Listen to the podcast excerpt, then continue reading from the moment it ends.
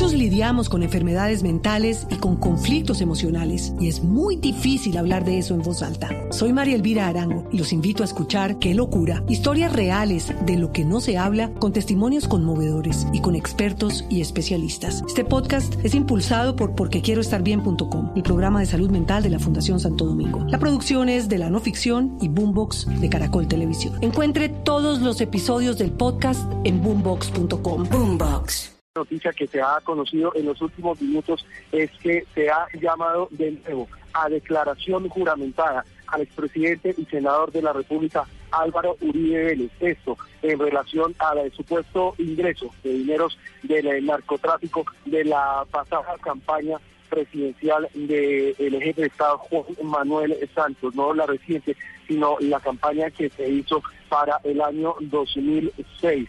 Estas son entonces algunas de las decisiones que ha tomado el organismo investigador esta mañana y que se han conocido públicamente. Alejandro Tibavisa, Blue Radio.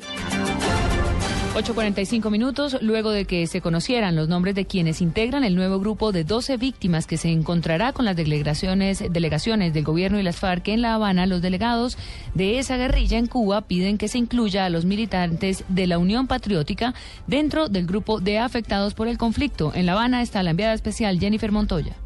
Hola, muy buenos días. Hoy es uno de los días clave del ciclo que transcurre en los diálogos de paz aquí en La Habana. Un grupo de víctimas compuesto por ocho mujeres y cuatro hombres llega a Cuba para reunirse mañana con las delegaciones que negocian la paz. Entre tanto, las FARC comentaron un grupo de propuestos que giran en torno a las víctimas. Entre ellas pidieron un reconocimiento especial para la Unión Patriótica por haber sido objeto de genocidio político. También pidieron reconocimiento para organizaciones sindicales de derechos humanos y mujeres que han sido victimizadas en medio del conflicto. Información desde La Habana, Cuba, Jennifer Montoya, Blue Radio. 846, Jennifer, gracias. Pues a propósito del tema, a esta hora viajan a Cuba los integrantes del nuevo grupo de víctimas. Los detalles, Natalia Cardia-Zaval. Eduardo, buenos días. En la tercera delegación de 12 víctimas que ya está en camino a La Habana para reunirse mañana con el gobierno y las FARC y regresar el viernes, se encuentran ocho mujeres y cuatro hombres. Cabe señalar que la mayoría de víctimas que han viajado hasta ahora han sido mujeres.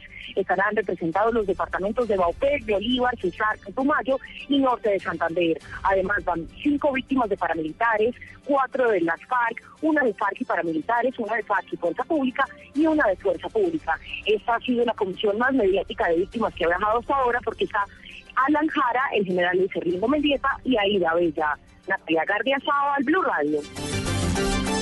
El presidente Juan Manuel Santos acaba de dar la orden a la unidad de gestión de riesgo para que la atención del incendio en Villa de Leiva se convierta en la prioridad del gobierno. Las llamas siguen amenazando la población urbana del municipio. En el lugar está Gonzalo Jiménez. Vale, Alejandra, muy buenos días. Así es, a muy pocos metros de las viviendas aquí en el suroriente de Villa de Leyva, donde está el barrio Galán y hay varias casas campestres, pues están ya las llamas de unos 10, 12 metros. Lo bueno es que hace exactamente tres minutos acaba de sobrevolar el helicóptero Black haciendo el reconocimiento y nos dicen las autoridades que en pocos minutos ya empezará a sacar agua de un pozo y comenzar a combatir la cabeza del incendio. Precisamente Carlos Iván Márquez, director nacional del Sistema de Riesgos de Desastres, eh, ha llegado también acá y está reunido con los grupos de socorro y ha pedido a la comunidad que denuncie a las personas que hacen quemas. Pedimos a la comunidad evitar próximos incendios. Pedimos que denuncien a los pirómanos, a los irresponsables y pedimos que cualquier situación que noten de inicio de un incendio nos lo avisen oportunamente para controlar. 250 hectáreas han sido devoradas desde anoche en este sector de Villa de Leyva. Se espera que en las próximas horas lleguen más cuerpos de bomberos, policía y ejército de Sogamoso, Bogotá y Chiquinquirá. En Villa de Leyva, Gonzalo Jiménez, Blue. Y ahora vamos a zona rural de Yumbo, en el Valle del Cauca, donde también se registra un incendio forestal. Los bomberos intentan controlar las llamas que afectan a por lo menos 50 hectáreas. Información con Nilson Romo. A pesar de los trabajos que se adelantan con 75 unidades de bomberos, los organismos de socorro no han podido controlar el incendio debido a la altura de las llamas y las difíciles condiciones del terreno. El capitán Alberto Valencia, comandante de bomberos del municipio de Yumbo. Se dividió en tres frentes, uno del sector de Guavinas, parte alta, hacia el sector de Panorama, eh, La Utrera y un sector conocido como La Julia. Estamos ya coordinando con el Consejo Municipal de Son de Riesgo y con la Fuerza Aérea para lograr que en el transcurso de la mañana pues podamos tener control de este, de este incendio. A esta hora los organismos de socorro cuentan con el apoyo aéreo con el sistema Bambi y tratan de controlar el incendio que aún continúa fuera de control. Desde Cali, Nilson Romo Portilla, Blue Radio. En medio de las protestas de la comunidad de Guachené, hoy será sepultado John Jaiber Medina Guasá, el campesino que murió en un retén militar en el norte del Cauca. Mientras tanto, en Cali comienza esta mañana el interrogatorio a los uniformados implicados en el caso. Informa Hugo Mario Palomar. María Alejandra, son 30 soldados, dos suboficiales y un oficial adscritos al batallón de infantería Pichincha, los que esta mañana entregan su versión de los hechos a la Fiscalía. El comandante del Comando Conjunto del Suroccidente, general Guillermo Antonio Suárez, fue el encargado de reconocer el error militar. Aclaró, sin embargo, que el hecho no se puede calificar como un falso positivo porque la víctima no fue presentada como parte del resultado de una operación del ejército. Como ya se señaló, al parecer se trató de un error militar que no fue informado a los comandantes oportunamente por las tropas comprometidas y que una posterior decisión de ocultar tales hechos. Insistimos, los hechos sucedidos se originaron en la presunta actuación indebida de un oficial subalterno y las tropas que comandaba, contrariendo las órdenes precisas emitidas a dichas tropas para el cumplimiento de la misión ordenada. En Guachené, mientras tanto, hoy será sepultado John Jaiber Medina. Guasá, los habitantes de este pueblo realizarán una nueva marcha de protesta. Desde Cali, Hugo Mario Palomar, Blue Radio. Hugo Mario, gracias. En uh, información política les contamos que los ponentes de la reforma al equilibrio de poderes se van a reunir con el fiscal y con los presidentes de las altas cortes para conocer sus dudas y reparos frente a esta iniciativa. Detalles con Diego Monroy. Buenos días. Tras las críticas hechas por el fiscal general Eduardo Montealegre a la reforma de equilibrio de poderes, más exactamente al artículo del Tribunal de Aforados, los ponentes de dicha reforma se reunirán este miércoles a partir de las 11 de la mañana con el jefe del ente acusador y con los presidentes de las Cortes. Esto con el fin de escuchar las críticas y los aportes que existen frente a este tema. Al respecto se refirió el presidente de la Comisión Primera, el senador Juan Manuel Galán. Mirar, digamos, qué inquietudes, qué preocupaciones o qué molestias hay sobre aprobado en primer debate y buscar pues un diálogo constructivo, pero de alguna manera darle tranquilidad a las Cortes de que esto no es una revancha ni es un plan eh, maquiavélico de la clase política del Congreso para acabar con la justicia ni mucho menos. Los ponentes de esta reforma y el presidente de la Comisión Primera aseguraron que no se dejarán presionar para que dicho artículo de la reforma de equilibrio de poderes sea cambiado sin que antes sea debatido y votado en la plenaria del Senado en donde inicia su trámite en pocos días. Diego Fernando Monroy Blue Radio. 851, el alcalde de Bogotá, Gustavo Petro, responderá hoy ante el Congreso por las denuncias en torno a presiones a la policía para aumentar el número de multas en la capital del país, Catalina Ortiz. El citante a este debate en la Comisión Primera de la Cámara es el representante del Polo Democrático Germán Navas, quien espera la asistencia del alcalde Gustavo Petro y de la secretaria de Movilidad María Constanza García. Estamos esperando que comparezcan y den las explicaciones que los ciudadanos quieren conocer, porque la función policía no es sancionar, la función policial es prevenir la manera de arreglar el tránsito en una ciudad es haciendo que los vehículos transiten, no parando a todo el mundo para poner de partes. La representante de la Alianza Verde, Angélica Lozano, respaldó el debate de control político tras las denuncias de que se estaría presionando a la fuerza pública para que aumente el número de comparendos en Bogotá. Catalina Ortiz, Blue Radio. Catalina, gracias. Las autoridades en Bogotá capturaron a un hombre conocido con el alias de Cara de Loco, señalado de ser el responsable de al menos 14 asesinatos en el sur de la capital. La noticia, Paola Bermúdez.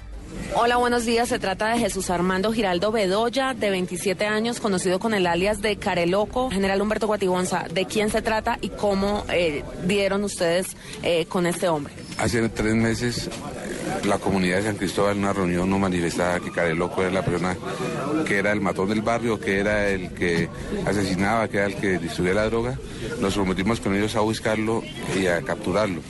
Al hacer un estudio de inteligencia nos dimos cuenta que tenía cuatro órdenes de captura por homicidio, había participado en por lo menos otros 10 homicidios, eh, tenía orden de captura vigente por porte de estupefacientes y finalmente ayer lo capturamos, lo capturamos y ya está puesto a disposición de la Fiscalía. General, muchas gracias. Información desde la estación de policía de San Cristóbal en el sur de Bogotá, Paola Bermúdez, Blue Radio. Seguimos hablando de noticias de Bogotá porque se acaban de revelar preocupantes cifras relacionadas con muertes en accidentes de tránsito. Simón Salazar. En el marco de la Semana por la Seguridad Vial, la Secretaría de Movilidad de Bogotá comenzó actividades para prevenir que se presenten más accidentes de tránsito en la ciudad. La directora de Seguridad Vial, Liliana Boorques, informó que el año pasado fallecieron 498 personas en accidentes de tránsito y en lo corrido de este año van 360. Es paradójico porque el número de accidentes en la ciudad ha disminuido, pero el número de víctimas fatales se ha incrementado. Tenemos un incremento en víctimas fatales del 13% y tenemos una disminución de accidentes de el 1%, lo que quiere decir que los accidentes son más severos. Finalmente informó que las causas de accidentalidad se ven en su mayoría a pasar un semáforo en rojo o a no cruzar por los respectivos puentes peatonales. Simón Salazar, Blue Radio. La Fiscalía le imputará hoy cargos al exconcejal de Bogotá, Jorge Ernesto Salamanca, en el marco del escándalo por el carrusel de contratos. Carlos Alberto González. Por el carrusel de los contratos eh, tiene que responder el exconcejal Jorge Ernesto Salamanca. Según la Fiscalía, este exfuncionario del Cabildo Distrital habría recibido tajadas cercanas a los 500 millones de pesos por el contrato de las ambulancias, el cual superó los 67 mil millones. Al exconcejal lo hunden, lo salpican testimonios del secretario de Salud Héctor Zambrano, ya condenado por estos hechos, también Hipólito Moreno y el contratista Emilio Tapia, todos metidos en la bolsa de este escándalo. Salamanca deberá enfrentar el delito de cohecho que en esta mañana le va a imputar la Fiscalía. Carlos Alberto González, Blue Radio. Las autoridades investigan quién podría estar detrás del frustrado atentado contra el alcalde de Sabana Grande en Atlántico. La información a las 8.55 de la mañana desde Barranquilla con Eberto Amor. María Alejandra, aunque es materia de investigación, el incidente registrado anoche en inmediaciones del aeropuerto Ernesto Cortizos, en donde dos sujetos en moto fueron capturados tras abrir fuego contra unidades de la SIJIN y escoltas del alcalde de Sabana Grande, Gustavo de la Rosa, el hecho podría ser calificado como un posible atentado que se frustró. Según el gobernador del Atlántico, José Antonio Segebre, en días pasados, el mismo alcalde había comentado sobre unas amenazas. Bueno, el alcalde eh, sí había comentado que, que algunas personas eh, habían, eh, habían de alguna manera recibido por parte de, de, sus familiares algún tipo de amenaza, más sin embargo se está investigando el tema y aspiramos a que hoy tengamos más claro el tema. Los dos sujetos fueron capturados y están siendo interrogados. En Barranquilla, Eberto Amor Beltrán, Blue Radio. 8.56 consternados se encuentran los habitantes del municipio de San Vicente Ferrer, en el oriente de Antioquia, por un hombre que asesinó brutalmente a su hija de dos años de edad. Los detalles desde Medellín, Jorge Eusebio Medina. Gracias, Eduardo. El subcomandante de la Policía de Antioquia, coronel Ramiro Riveros, confirmó la captura en flagrancia de Cristian León Henao Espinosa, quien asesinó a su hija de dos años e intentó hacerlo con su propio hijo de ocho meses. Estar ahí es muy significativo porque somos el primer hospital público de Latinoamérica estamos ranqueados eh, en esa clasificación. También es muy meritorio porque eh, Colombia tiene por ahí 11 o más hospitales en ese ranking y esto nos ayuda a tener una calidad constante con nuestros pacientes centrados en la seguridad. El oficial señaló que los policías de San Vicente fueron alertados por una llamada telefónica y cuando llegaron a la vivienda en la finca La Coqueta, en la vereda del Águila, el joven de 21 años estaba a punto de asesinar a su otro hijo. Anoche se realizó en Guarne, en esta misma región de Antioquia, la audiencia de legalización de captura e imputación de cargos. El hombre deberá responder por los delitos de homicidio agravado, tentativa de homicidio y lesiones personales. En Medellín, Jorge Eusebio Medina, Blue Radio. A las 8 y 57 en Voces y Sonidos vamos a la información internacional. Estados Unidos se mantiene en alerta tras el anuncio del primer caso de ébola que se conoció en su territorio. Se cree que el paciente se trataría de un extranjero que llegó al país para visitar a su familia. Ampliación de esta noticia desde Washington con Daniel Pacheco. María Alejandra, según las autoridades de salud de Estados Unidos, el paciente con el virus del ébola que está en Dallas sería un extranjero que llegó a visitar a sus familiares en Estados Unidos desde la capital de Liberia, Monrovia, el pasado 19 de septiembre. Hoy la ciudad de Dallas ha confirmado que los exámenes a miembros del equipo de paramédicos que recogieron al hombre cuando presentó síntomas eh, del virus han salido negativos. Thomas Frieden, el director del Centro de Control de Enfermedades, recordó también que el ébola es un virus que no se contagia fácilmente y por eso el grupo de personas expuestas fue de cerca de cinco, incluyendo los primeros médicos que atendieron a este hombre y los familiares del paciente. En Washington, Daniel Pacheco, Blue Radio. Daniel, gracias. 8 de la mañana, 59 minutos. Y atención a esta noticia porque hay alerta máxima en Italia por posibles atentados del Estado Islámico contra el Papa Francisco. Roma reveló que subió el nivel de seguridad en momentos en que el Santo Padre convocó a una reunión para analizar el tema del, del Medio Oriente. Vamos a Europa. Allí se encuentra Enrique González. Así lo confirmó el parlamentario italiano Giuseppe Esposito, vicepresidente del Comité Parlamentario Italiano para la Seguridad. Reconoció que existe el riesgo de que el grupo yihadista del Estado Islámico atente contra el Vaticano y contra el Papa, pero dijo que esta amenaza está bajo control. El califa del Estado Islámico afirmó el pasado mes de julio que quería conquistar Roma y el Vaticano. Por su parte, también dijo que el Vaticano representa un enemigo para los extremistas islámicos, especialmente después de los ataques a las Torres Gemelas de Nueva York y al Pentágono de Washington. Así lo afirmó también Giuseppe Esposito. Desde ese califato que domina territorios en Irak y Siria se han enviado varias amenazas mortales contra el Papa Francisco, así como otros países como Reino Unido, Francia o España. Por su parte, el ministro del Interior italiano, Angelino Alfano, declaró en Bruselas, donde hubo una reunión sobre estrategia para seguridad, que el monitoreo que hacen es continuo y la alerta está elevadísima, aún en ausencia de una amenaza específica. En Madrid, España, Enrique Rodríguez, Blue Radio. 9 de la mañana en punto, la Asociación de Líneas Aéreas de Venezuela aseguró que ninguna aerolínea internacional tiene planeado abandonar el país a pesar de las dificultades que enfrentan en sus operaciones por la deuda de casi 3.500 millones de dólares que tienen por parte del gobierno. La noticia desde Caracas, Aaron Corredor. La Asociación de Líneas Aéreas en Venezuela, LAF, definió como remotísima la posibilidad de abandono del mercado venezolano por parte de las compañías extranjeras que operan actualmente en el país, luego de que el presidente Nicolás Maduro solicitara el finiquito de la deuda en dólares que conserva el gobierno con aerolíneas internacionales por más de 3 mil millones de dólares. En un comunicado, la Asociación de Líneas Aéreas considera positivo el anuncio del presidente venezolano porque la solución de raíz de esta situación, según ellos, como legítimamente lo quiere el presidente, pasa por el cumplimiento por parte de Venezuela de los compromisos asumidos en dichos convenios bilaterales que ha traído como consecuencia la disminución de boletos y rutas internacionales hacia Venezuela. En Caracas, Aaron Corredor, Blue Radio. Blue Radio